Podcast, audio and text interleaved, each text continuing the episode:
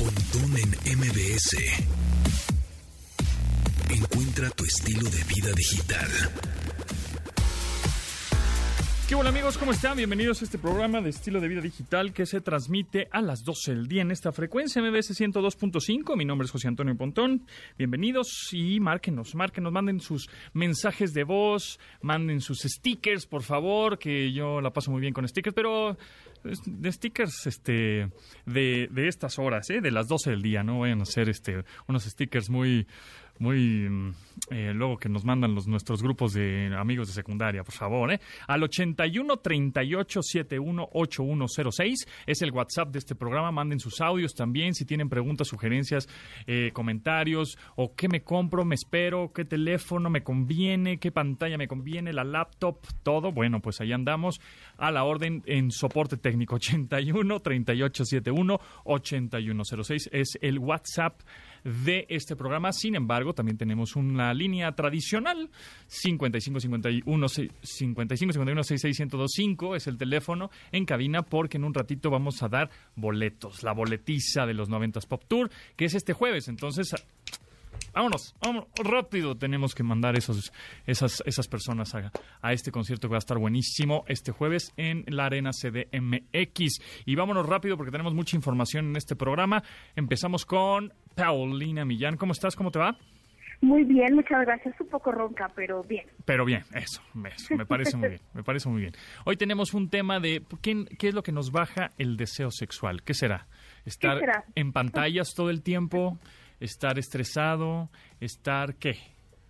Sí, el estrés es un tema muy importante. Ya se ha visto en algunas investigaciones que de alguna manera eh, evita que nos excitemos incluso cuando queremos hacerlo, eh, por un tema, a veces incluso el sistema nervioso, de cómo funcionamos, ¿no? Si nuestro sistema nervioso simpático está como súper acelerado, está difícil que nos excitemos, pero aunque hay cosas muy universales como el tema del estrés, también hay cosas como muy específicas que yo creo que la gente no siempre sabe, por ejemplo, qué es lo que decrementa el, el deseo sexual, ¿no? Uh -huh. Yo creo que siempre, cuando yo le pregunto a la gente, por ejemplo, qué cosas aumentan el deseo sexual, siempre tienen como una lista muy específica de esto me excita, si mi pareja hace esto me excita, pero no siempre tienen una lista de las cosas que les obstaculiza el deseo sexual. Y eso es importante porque tú puedes tener todos los elementos ahí como formados que pueden incrementar tu deseo sexual, pero si no trabajas en esa otra lista va a estar muy complicado, ¿no?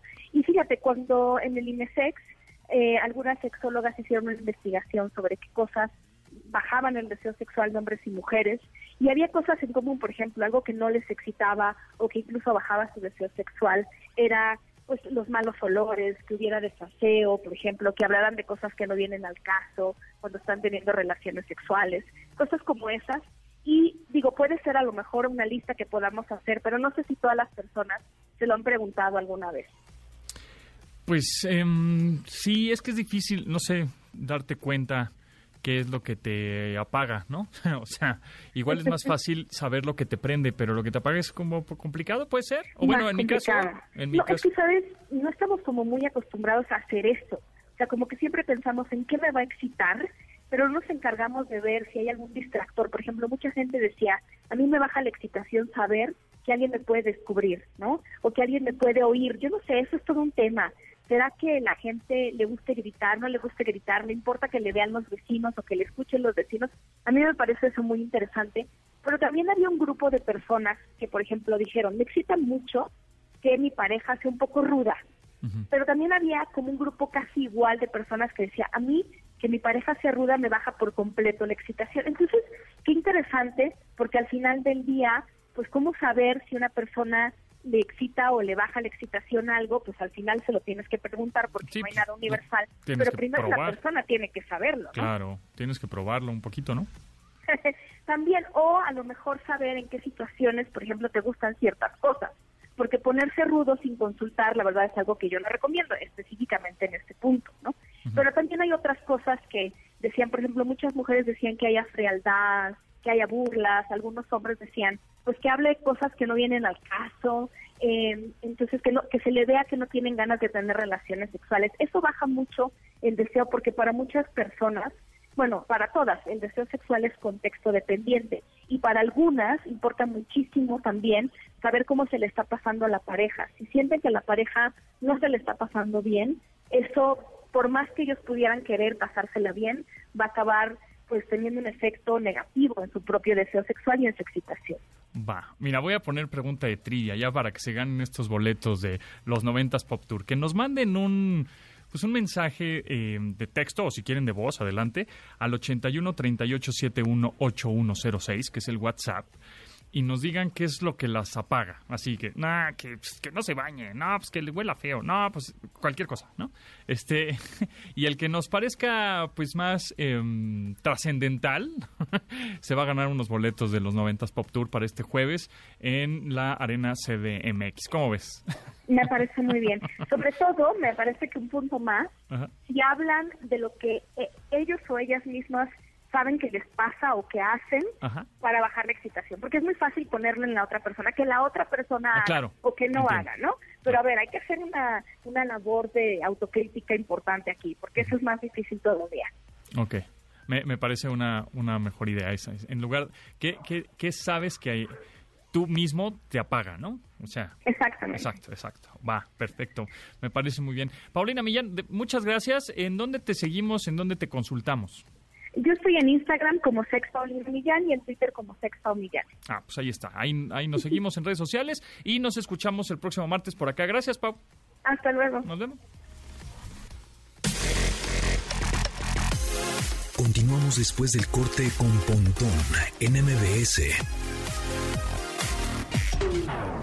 Estamos de regreso con Pontón en MBS.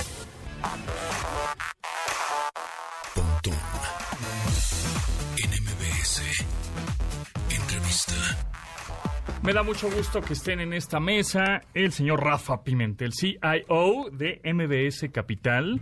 Que ahorita vamos a explicar qué es CIO, porque luego se confunde. No, ¿cómo el director? No, este, aguanten, aguanten. ¿Cómo estás, Rafa? Gusto tenerte por acá. Muy bien, pues igualmente gusto en estar nuevamente por acá. Muchas gracias por la invitación. Y pues aquí. Ahí nos vemos seguido en los pasillos de acá de, de, radio, pero siempre estamos hablando de cosas bien clics y bien clavadas. Y en las pruebas de COVID también nos encontramos. también en las pruebas de COVID, exactamente, y ahí andamos. Y de, de este lado también de la mesa tenemos a Alonso Yáñez, vicepresidente y CIO para Walmart. ¿Cómo estás de México? ¿Cómo estás? Muy bien, excelente y muy agradecido agradecido de la invitación. Eh, soy seguidor del programa, así que... Ah, súper, súper. Bueno, pues vamos a estar platicando en esta mesa em, con respecto a, primero, que es un CIO, ¿no? O CE, o bueno, CIO, que es el Chief Innovation. Algunos le dicen Innovation ahora, antes era como de sistemas o información, etcétera este officer, ¿no? Es como el director de innovación de las empresas, prácticamente, ¿no? Antes era como, es el director de sistemas, pero, ahora ya es el director de innovación, Pues mira, yo creo que, digo, ahí coincidirás conmigo, ¿no? Ese, ese término nos lo robamos de nuestros vecinos del norte, ¿no? Que pues tienen a los C-levels, que son, la, digamos que el máximo nivel dentro de las organizaciones. Y aquí lo adoptamos, ¿no? Como el, CIO, eh, como decías, el Chief Information Officer, que fue el, original, digamos, que evolucionó al Innovation. Al innovation.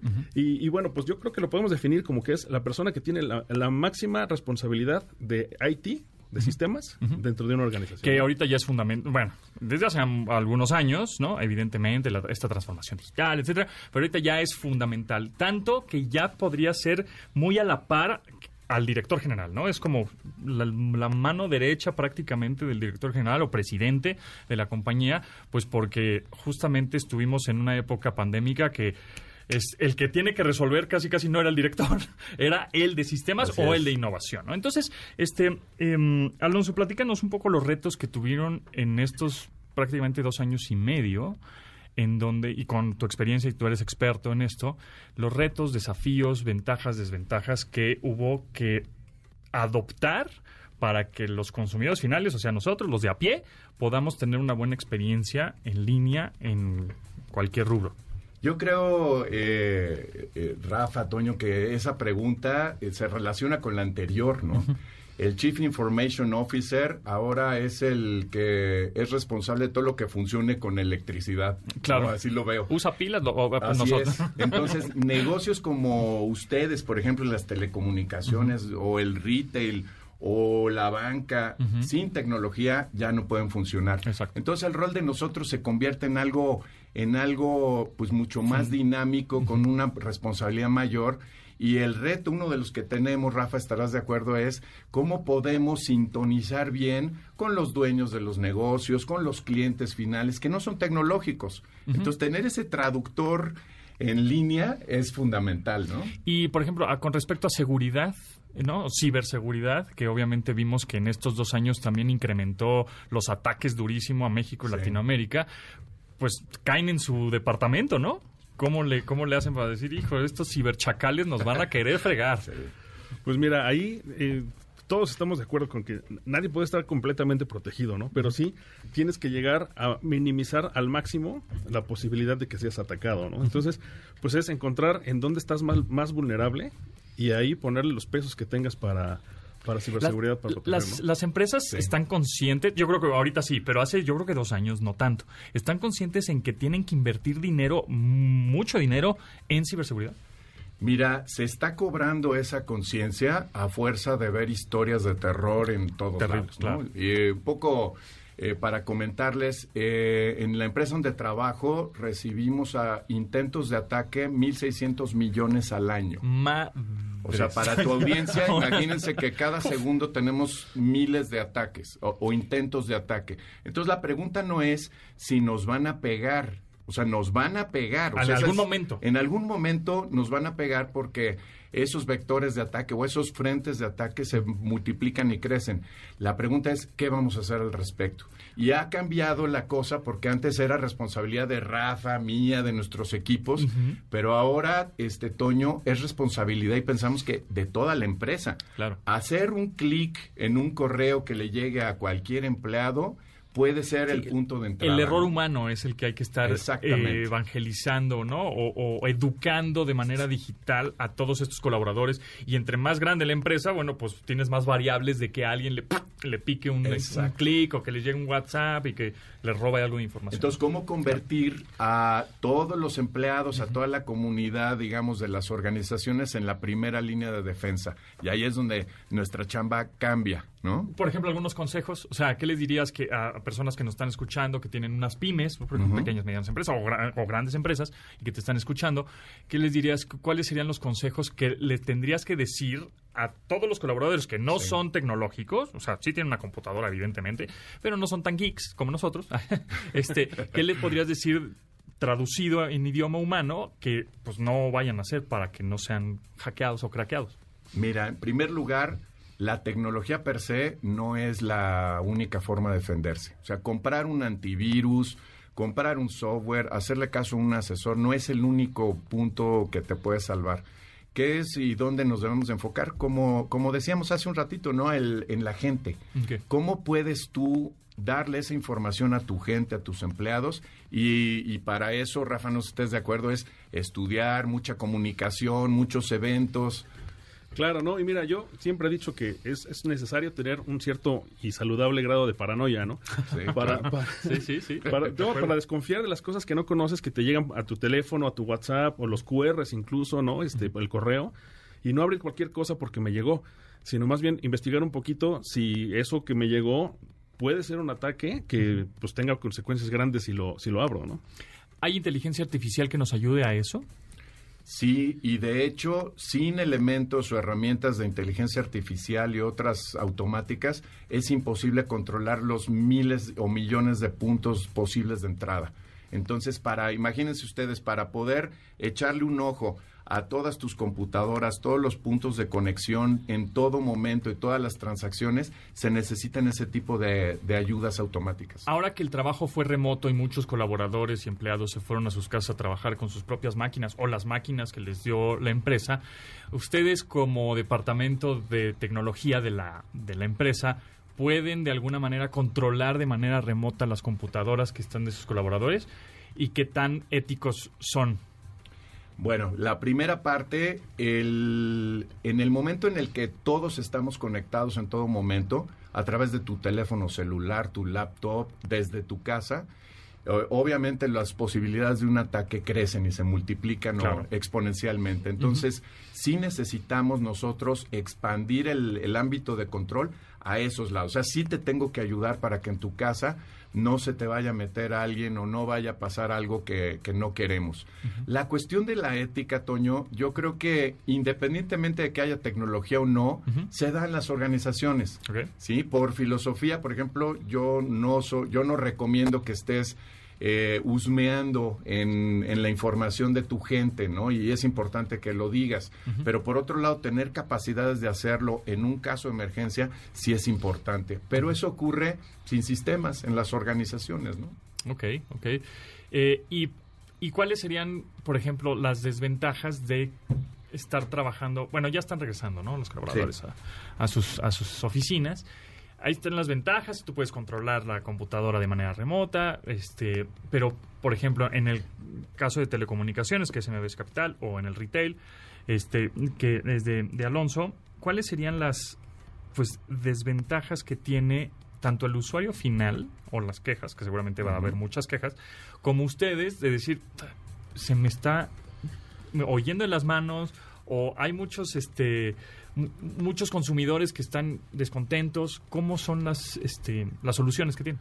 Pues mira, desventajas, yo la, la única que veo así, digamos, real, es que es mucho más complicado que yo te pueda atender muy rápido, ¿no? Si tú estás en el Velayo haciendo tu programa en vivo y algo te falla, Claro. me voy a tardar en, en darte una solución, ¿no? Pero si estás aquí, pues de inmediato podemos darte, darte la atención. O sea, esa, esa es una, una de las desventajas. Pero, pero por otro lado, yo creo que es una gran, gran, gran ventaja que puedan estar en cualquier lugar haciendo el- el- la chamba del día a día, ¿no? Que no tengan que estar viniendo y pues, con todo lo que eso implica. Y en tiendas dep- departamentales o tiendas en línea, ¿también tú crees que eh, la tecnología, y bueno, lo estamos viendo justo con nuestros vecinos, ¿no? Arriba en, en, eh, en Estados Unidos, que hay muchos retails que, pues, bye, ¿no? Cerraron, bye, Sí. ¿no? Y todo se quedó en línea. No es que hayan cerrado por completo la compañía, Sí. sino decir, pues, ya no, ya, en vez de tener 70 sucursales, pues tengo 20, con eso es suficiente. ¿Tú cómo ves eso?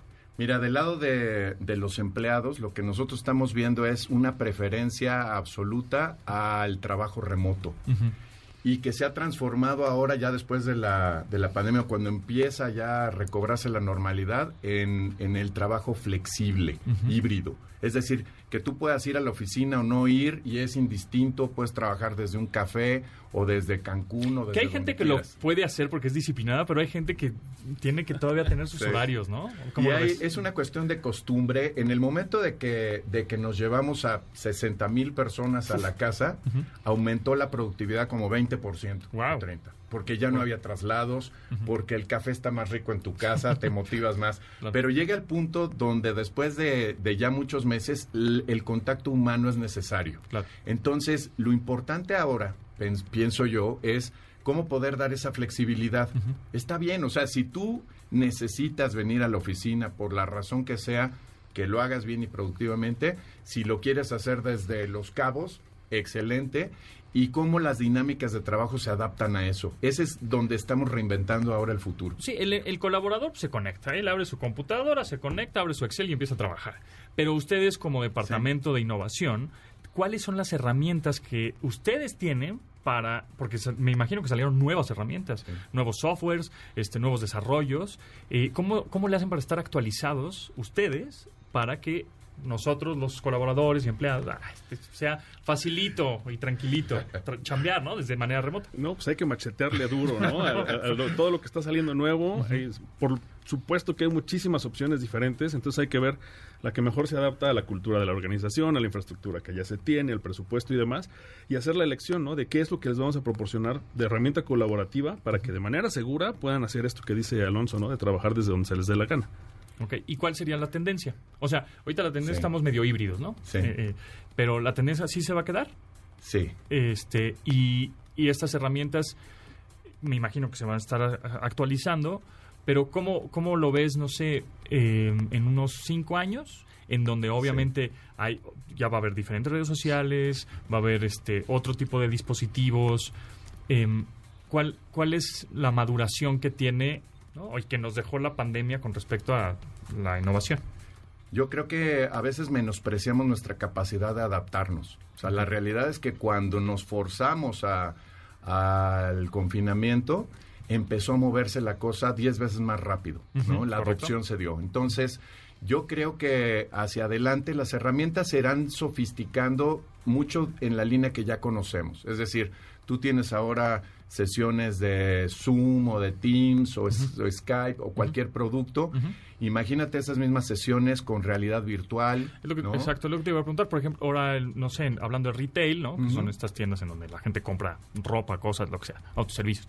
Este, eh, ¿cómo, ¿Cómo va a ser la experiencia de compra en línea? Porque ahorita pues, ya se nos hizo muy fácil porque estuvimos dos años dándole clic a comprar ya, comprar ya, comprar ya, ¿no? Pero en, en un, no sé, dos, tres años, en donde ya esté el 5G mucho más robusto, más, sea más rápido, tengamos eh, gafas de realidades mixtas, tengamos este otro tipo de aplicaciones, em, eh, inteligencia artificial, todo esto, ¿cómo vas, cómo la ves en cinco años la experiencia, por ejemplo, de compra? Mira, hay, hay distintos niveles. A nivel, la experiencia en tienda va a ser mucho más rica porque además de caminar los pasillos, tú tendrás otra serie de ayudas de vir- eh, virtuales, un espejo virtual donde, Cool. donde te paras enfrente y puedas ver cómo te queda la ropa, Claro. por ejemplo, ¿no? Ese, esa es una. Otra tiene que ver con, con el comercio en línea. ¿Qué tan amigable y qué tan fácil va a ser comprar a través de un clic o dos? No como es ahora, que es todavía un poco difícil, ¿no? Sí, porque curiosamente lo que más se vende en línea ahora es la ropa, cuando no te la pruebas. No te la pruebas. Claro, ¿no?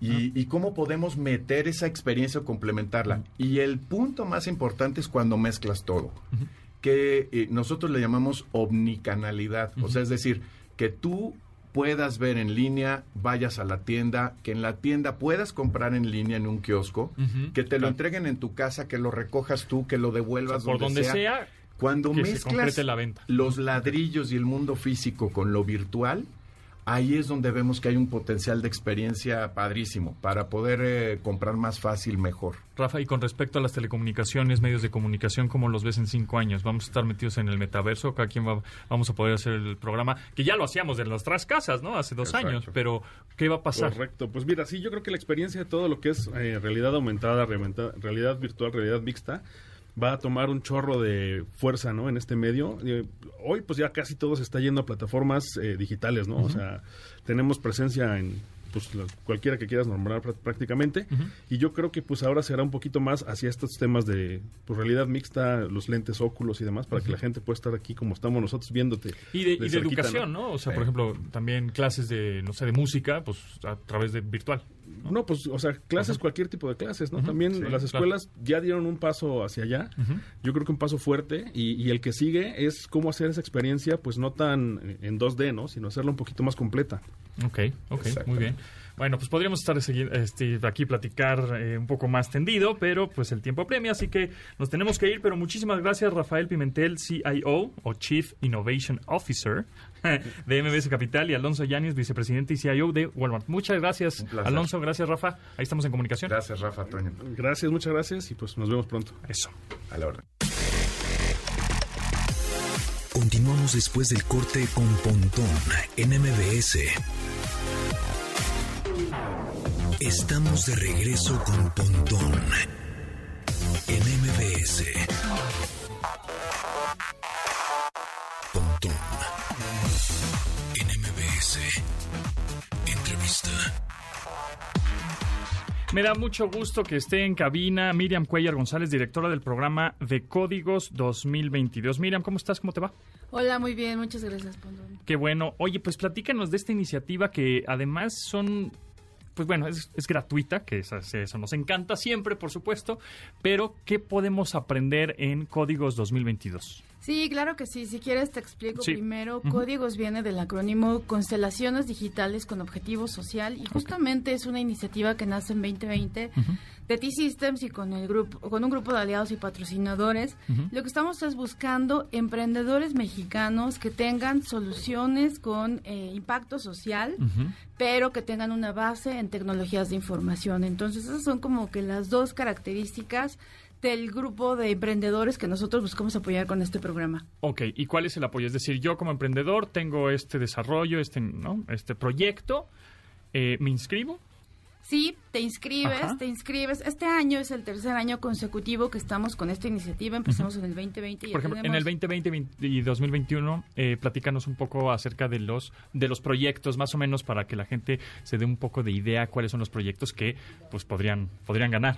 Claro que sí. En 2020 tuvimos seis ganadores y un programa que duró seis meses de apoyo. Y bueno, tenemos empresas muy interesantes como por ejemplo Medi, que te ofrece una aplicación para dispositivos eh, móviles en donde tú puedes tener acceso a seguro de gastos médicos, pero con muchos con mucho más económicos que cualquier otro seguro de gastos conocido, ¿no? Entonces ofrecen y acercan eh, servicios de salud con eh, más competitivos, pues en general a la población. Eso fue en 2020. En 2021 hubo una empresa muy interesante que se llama Hola Code y ellos, por ejemplo, apoyan a los migrantes que regresan al país, principalmente a México y a, Centroamérica, y les ofrecen entrenamiento totalmente gratuito en programación, no importa ah. lo que hayas estudiado, hacen un estudio, revisan qué tantas habilidades podrías tener para aprender a programar y entonces ellos les dan los cursos que duran cinco meses y cuando termina el curso, pues uno también les contactan con las empresas que les puedan dar trabajo. Entonces es el tipo de empresas que buscamos apoyar y que estamos también invitando a que se inscriban en Códigos 2022. ¿Y cuál es el criterio de de quién gana, quién no, este, quién son los, los meros buenos. Claro, el criterio está basado precisamente en que tengan un impacto positivo en la sociedad. Puede ser, por ejemplo, a través de la salud, eh, apoyos financieros, temas de educación, como los ejemplos que mencioné. ¿Y puede ser un ganador o varios ganadores? Em, este año estamos esperando tener cinco ganadores. Eh, de hecho, las inscripciones a la convocatoria se lanzaron el 27 de mayo y terminan el 26 de junio. Para entonces, bueno, vamos a hacer un proceso de selección de cinco ganadores y estaremos anunciando a los ganadores el 11 de julio. Y bueno, ya nuestro programa empezará en, julio y termina en noviembre. ¿Solo mexicanos? ¿Proyectos mexicanos? Pues principalmente proyectos mexicanos porque la convocatoria es en México, pero cada año se han inscrito proyectos de diferentes partes de la República. ¿Y cuál es el apoyo? Si yo gano uno de estos eh, proyectos, ¿no? O cuál, cuál sería el apoyo por parte de Códigos 2022. Claro, si tú ganas, eh, nosotros lo que hacemos es un análisis, le llamamos X-Ray, en donde revisamos, pues bueno, cuáles son las áreas en las que podemos fortalecerte como empresa y entre nuestros aliados y patrocinadores ofrecemos consultoría gratuita. Por ejemplo, tenemos a Bongo Besser Sierra, que ellos están ofreciendo eh, apoyos en gobierno corporativo, por ejemplo, o tenemos eh, eh, directores de empresas como Red Hat, Lesmark, Dell, T-Systems, que estamos apoyando en cualquiera que sea el área, eh, ya sea de tecnología o, o legal, que tengan nuestros ganadores. Entonces, todo este apoyo, se, a partir de esto se construye un programa a la medida, en donde también de la mano de Endeavor eh, hacemos un programa intensivo para poder ayudarlos en esas áreas en donde más necesitan fortalecerse. Pero de alguna manera ese proyecto sigue siendo del del que hizo el proyecto, o sea, nunca pasa a manos de alguien más, porque luego eso sucede, que, ah, qué buena idea tienes y matanga, se roban el proyecto, ¿no? Aquí no pasa nada de eso. ¿ah? No, claro que no, lo ah. que lo único que buscamos es el entusiasmo y el tiempo de los ganadores y todo el apoyo que demos es totalmente eh, sin fines de, lucro, es de buena fe, de hecho todos ponemos nuestro tiempo más allá de las actividades que tengamos del día a día, entonces a través de esto es que buscamos apoyar a los emprendedores mexicanos. ¿Cuántos inscritos tienen actualmente ahorita para este Código 2022? Bueno, eh, estamos en el proceso todavía de inscripción, pero dentro de los años anteriores hemos tenido un total de 300 empresas que se han inscrito al programa y de los cuales hemos tenido solamente 11 ganadores porque, bueno, también que buscamos a las empresas que cumplan con las características que ya mencionamos, pero sobre todo para darles también atención y foco. Son, eh, tiene que ser, obviamente, utilizando tecnologías. Es decir, tiene que ser una plataforma digital, puede ser una app, puede ser una, una web app, puede ser una plataforma en línea, ¿no? Totalmente. Puede ser un dispositivo, un hardware también, ¿no? También puede ser un dispositivo, un hardware, pero lo más importante de todo es que podamos regresar algo a la sociedad y a partir de estas empresas que tienen ese foco en, en, este impacto social precisamente son los que en lo que nos enfocamos y en lo que tenemos como diferenciador en códigos. Miriam Cuellar González, directora del programa Códigos 2022, ¿en dónde podríamos inscribirnos si es que tenemos un proyecto con estas características? Sí, nos podemos inscribir en la página de tsystems.com.mx y ahí en la página está la sección de códigos 2022. lo cual nos va a llevar a la página de registro y bueno, ahí están las instrucciones, es muy fácil inscribirse y también pueden ver la convocatoria en nuestras redes, como eh, bueno, en Instagram estamos como códigos MEX y en Facebook como códigos 2022. Perfecto, sí, justo aquí estoy viendo el sitio y dice criterios, al menos dos integrantes de tiempo completo, o sea, el equipo tiene que ser dos personas, por lo menos ¿no? Sí. Para hacer el, proyecto. Dispositivo, eh, disposición para retribuir al ecosistema, ¿no? Totalmente. Motivación, compromiso, persistencia, que sean receptivos, con alta capacidad de aprendizaje y dispuestos a recibir retroalimentación, porque luego hay, yo me imagino que hay muchos proyectos muy necios de, no, así es y te callas, Así es. Entonces, que dispuestos a recibir esta retroalimentación. Modelo de negocio, pues producto mínimo viable, que, esté legalmente constituido para que no haya problemas ahí después legales, operaciones que sean en México de preferencia también, componente de innovación, que haya algo ahí interesante, eh, de impacto social con base del modelo de negocio, población objetivo, bueno, poblaciones vulnerables y marginadas de México, que eso sería como algo que podría ser un plus, ¿no? Así en es, el, totalmente. En, la, en, la, en, el ganador, pues. Y sectores sugeridos, como bien dices, salud, empleo, educación, inclusión financiera, sustentabilidad, energías renovables, está, está padre. Y que, por supuesto, siempre utilicen tecnología, ¿no? Modelo con base en digital y tecnologías de información, desarrollos en código abierto, serán bienvenidos, ¿no? Y habilitador de un potencial de impacto a gran escala. Pues ahí está. Es tsystems.com.mx. Y ahí está el sitio, ahí está donde dice un banner sote, ya lo vi, dice códigos. le dan clic, se inscriben ahí de manera gratuita, por supuesto. Y si tienen un proyecto con estos criterios, pues ya están y ojalá pues ganen y tengan todo, todo este, este apoyo de Códigos 2022. Miriam Cuellar González, directora del programa de Códigos 2022, muchísimas gracias y estaremos al pendiente y actualizándonos ahí con nuevos proyectos, ¿no? Que salgan. ¿Y los ganadores? Sí, totalmente. Vamos a estar anunciando ganadores también en redes. Va. Eh, entonces se anuncian por ahí de julio. El 11 de julio. El 11 de julio. Bueno, pues ahí estaremos muy al pendientes. Muchas gracias, Miriam. Gracias. Continuamos después del corte con Pontón en MBS. Estamos de regreso con Pontón en MBS.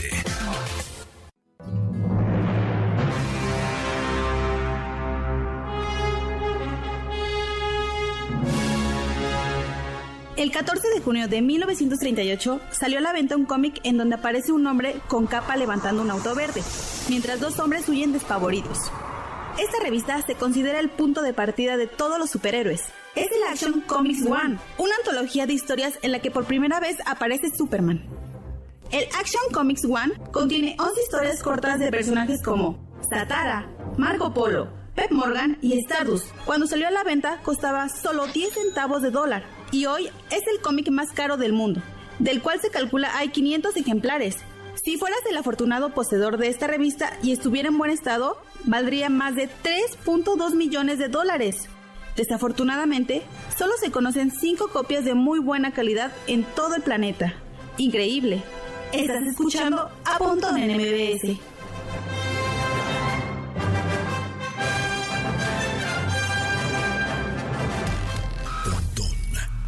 MBS. Ay, Osvaldo, Osvaldo Reyes Corona, experto en Bitcoin Metaverso. Dios mío, hoy amanecí con el Bitcoin hasta abajo. ¿Qué está pasando? Pues las cosas están un poco ajetreadas, mi estimado Pontón, pero pues me dio mucho gusto que me recibieras con John Williams y con ese himno de Superman, hombre. Híjole, es que, pues sí, pues algo, algo bueno, ¿no? Porque ahora sí que las criptos se fueron hasta abajo, la inflación está hasta arriba. ¿Qué está sucediendo? Así es, mi estimado Punto. Fíjate que es el, el efecto de todas las circunstancias que están generándose a nivel mundial. Esto es un es un invierno financiero, no es un invierno cripto. Eh, estamos viendo las alzas de las tasas de interés, estamos viendo una inflación que rebasó el 8% en los Estados Unidos de manera increíble. Yo pensaba que tal vez un 6-7% ya era complejo para nuestros vecinos del norte, pero pues ya pegaron arriba del 8%.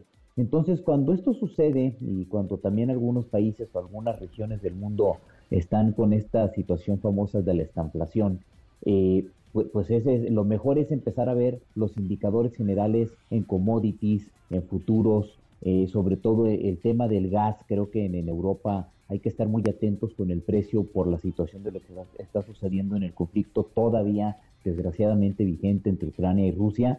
Y pues todo eso pega de lleno a las criptomonedas. Fíjate que día de ayer, eh, no, el domingo, estaba viendo Bloomberg de Inglaterra, estaba viendo una entrevista por ahí que le habían hecho a Silvestre Stallone y me quedé el resto de la tarde escuchando el canal y me pude percatar que en todo lo que son las publicaciones que estaban haciendo, por lo menos una de cada cuatro o cinco noticias eran cripto, pero no eran en una cuestión, digamos así como mala onda, ¿no? Sino que más bien comentaban de proyectos, hablaban de que Bitcoin precisamente estaba teniendo algunos ajustes, estaban eh, publicando el tema de la capitalización que trae Ethereum, salió entrevistado el CEO de Roblox, de este metaverso de juego de video. Entonces, pues el ecosistema, a pesar de que vemos nubarrones en el cielo sumamente complejos, de decir ahí viene la tormenta, pues creo que también por otro lado hay que prepararnos con un buen paraguas, ¿no? Y ese paraguas me refiero a leer bien el área de las lecturas por cada industria, sector donde yo esté con mi negocio, si estoy dedicado al mundo cripto, pues bueno, ver qué criptomoneda es la que está llevándose bien en el tema de minado. Y fíjate, mi estimado Pontón, que ahí es donde el público, el auditorio que nos escucha debe de tener de mucho ojo de águila, porque hay gente que se deja llevar, ¿no? De repente, de que, oye, hay que, hay que comprar las altcoins porque se fueron al suelo, o hay que invertir en tal cripto porque va a volver a subir como, como bomba, ¿no? A ver, espérame. Lo primero que tienes que fijarte es el hecho de que se esté minando con una continuidad como siempre se ha hecho en los últimos meses. Yo creo que ahí, mi estimado Pontón, es donde está uno de los focos rojos más importantes. Incluso yo compartiría, yo, mi punto de vista, si yo veo que el Bitcoin bajara un 10, un 15% el volumen de personas minando, ahí, sí, me empiezo a preocupar, porque digo, oye, eh, eh, están sucediendo eh, o está sucediendo que no traen capital, no traen liquidez, están apagándose, o lo peor que están diciendo ya, ahí muere y mejor me dedico a otra cosa. Y no, yo estoy viendo muy estable desde hace seis meses más o menos, desde la salida de los mineros chinos, toda la, todo el minado de blockchain, de Bitcoin su blockchain. Segundo, el tema de, de, movimientos en las, en todas las plataformas de, intercambio cripto, y eso lo puede ver todo mundo porque es público, Binance, eh, Crypto.com, eh, FTX, ETC, que son las más grandes del planeta, pues están teniendo un bajón entre todos, eh, si, sumas lo que está sucediendo entre todas, pues está más o menos equilibrado, no es que Binance haya cargado o FTX esté más arriba o más abajo, se ve más o menos igual. Incluso creo que lo que hizo Binance de, parar las operaciones de compra y venta de Bitcoin eh, hace unos días, pues creo que fue una decisión atinada. Yo Igual me han preguntado, oye, ¿tú lo hubieras hecho? Sí, yo lo hubiera hecho porque hay mucha gente que a veces le traiciona la ansiedad y se ponen a vender cuando no es el momento adecuado y lo único que se provoca es que aquellos que traen grandes capitales se adueñen de Bitcoin o de criptomoneda muy barata. Entonces, esto en un resumen, mi estimado Pontón, es el resultado de la inflación, de la subida de las altas de interés, de, también de, muchos países que están muy endeudados y no han tenido para pagar o hacer aportaciones a la deuda y la van, las van a patear a futuro. Simplemente tuvimos el escenario de Pemex la semana pasada que sacó el fondo para las deudas que trae con proveedores, pensaba recaudar dos mil millones de dólares y recaudó solo mil quinientos. No sé qué pasó con los otros 500, cómo le van a hacer para pagar, pero, pero es una de las empresas más endeudadas que existe en este momento por parte de, de nuestro gobierno hacia, hacia eh, empresas como BlackRock y demás. Entonces, todo eso pone nervioso al mercado. Eh, tan, solo pudieras voltear al día de ayer y ver lo que pasó con los porcentajes tan fuertes que bajaron algunas eh, acciones en Wall Street y pues no era para menos porque fue un lunes sumamente complejo y eso de paso ahora pega las cripto. ¿Qué te quiero decir con eso, mi estimado Pontoni, para todo el auditorio?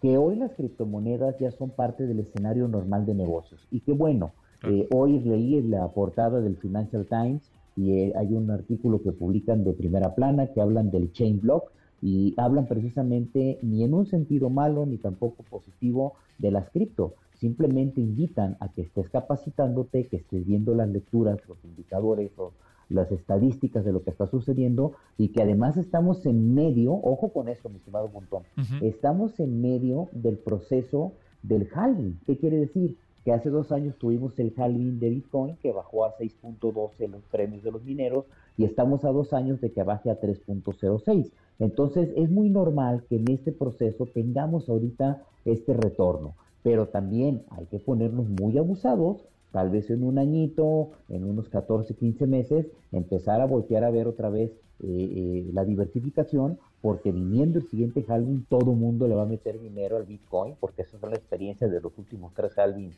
que hemos tenido en estos 13 años, y ha subido estrepitosamente la cripto. No, no olvidemos que en 2020 se fue a 72 mil dólares y pudiéramos verlo nuevamente a 70 mil dólares en un año, ¿no? Ok, entonces tú recomendarías, eh, doctor Osvaldo Reyes Corona, experto en criptos y metaverso, ¿recomendarías comprar ahorita o esperarnos tantito más porque va a bajar todavía un poquitín?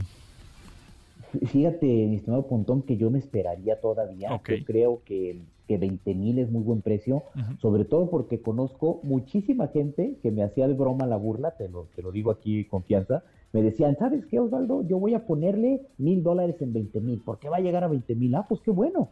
Pero así como ese, conozco muchísimos. Entonces, yo sé que en el rango de los 18 a 20 mil dólares hay muchísimas posiciones puestas. Entonces, cuando baje a ese precio, va a haber mucha compra de criptomoneda y eso puede hacer que se impulse un poquito hacia arriba. Sin embargo, reitero, y esto no es una asesoría para que nadie en los auditorio crea, oye, estás diciendo que compremos. No, estamos diciendo que estemos, debemos de estar atentos a los indicadores, porque si tengo ahí que me sobren 4, 5, 10 mil pesos, pues a lo mejor vale la pena que cuando el Bitcoin llegue a 20 mil comprar un poquito. Total, lo más grave que puede pasar es que suba y si baja un poco más, pues tampoco pierdes tanto, ¿no? Aquí lo importante es tener, y lo hemos comentado en otras ocasiones contigo, mi estimado Pontón, paciencia, porque las criptomonedas son de tiempo. Es un ecosistema financiero aún muy joven que tiene tres años de edad contra los 100 que traen atrás, digamos, y si hablamos desde el crack financiero del año 32, pues bueno, trae una diferencia muy grande, ¿no? Todas las demás todos los demás ecosistemas financieros. Así que es un poquito de paciencia y con calma para tomar decisiones en este momento. Exactamente, y pues sí, aguantar vara, que no hay de otra. Osvaldo Reyes Corona, experto en Bitcoin y Metaverso, muchas gracias. Estaremos muy al pendiente de, de, tus temas que siempre nos interesan definitivamente. Muchas gracias. ¿En dónde te seguimos? Eh, abrazo fuerte, mi estimado. Por favor, allí en el Instagram como Mr. Bitcoin Florida, repito, mr.bitcoin Florida y en el TikTok estamos iguales, así que con mucho gusto y recibimos críticas, comentarios y jitomatazos sin problema. Eso, Chihuahua, muy bien, ya está bien. Muchas gracias, Osvaldo, que estés muy bien. Abrazo fuerte, cuídate mucho. Nos vemos y nosotros nos vamos y nos escuchamos mañana a las 12 del día en esta frecuencia MBS 102.5. Muchas gracias. Mi nombre es José Antonio Pontón. Pasen a muy bien. Se quedan con Manuel López San Martín en Noticias MBS. Hasta luego. Pontón en MBS. Espera en la siguiente emisión.